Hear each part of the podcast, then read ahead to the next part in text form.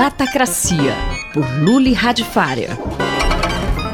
Luli, por que é importante falar em curiosidade em tempos digitais? Curiosidade é uma coisa super importante, né? É, dizem que é, alguns dos maiores cientistas falam que a, a frase mais importante na ciência não é, é descoberta, eureka, etc. É, hum, esse treco aqui tá estranho.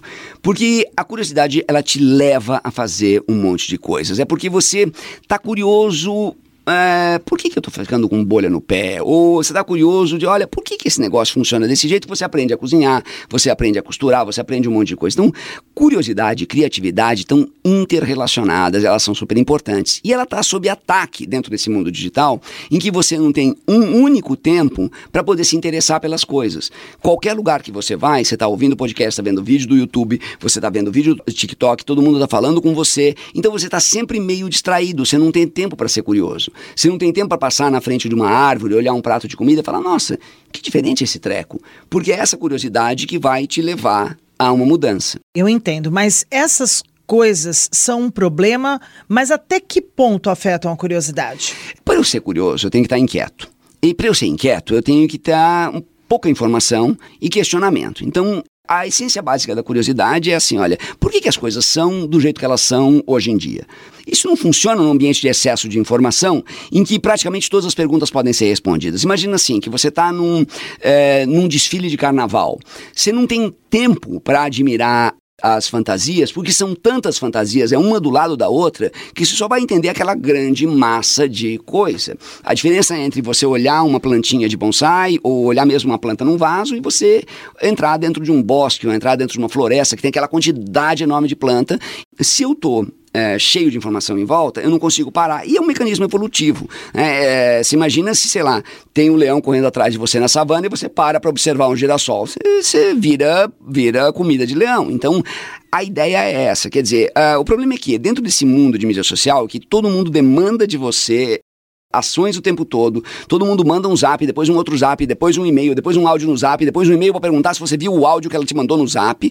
Você não consegue ter tempo para ser curioso. Então, a curiosidade está em risco de extinção. Que problemas isso pode causar? Hein? Olha, é, um dos maiores problemas é você criar uma sociedade inteira bovina, né, em que você passa a se comportar que nem gado, que nem, que nem boi, vaca mesmo, que você está lá, você não questiona nada, você acha tudo normal, tudo não tem jeito. Sabe aquela pessoa que você percebe que ela é, ela é no fundo, no fundo triste, porque ela acha que o mundo é daquele jeito, que não tem nada que ela pode fazer e que ela tem mais é que fazer o dia a dia dela.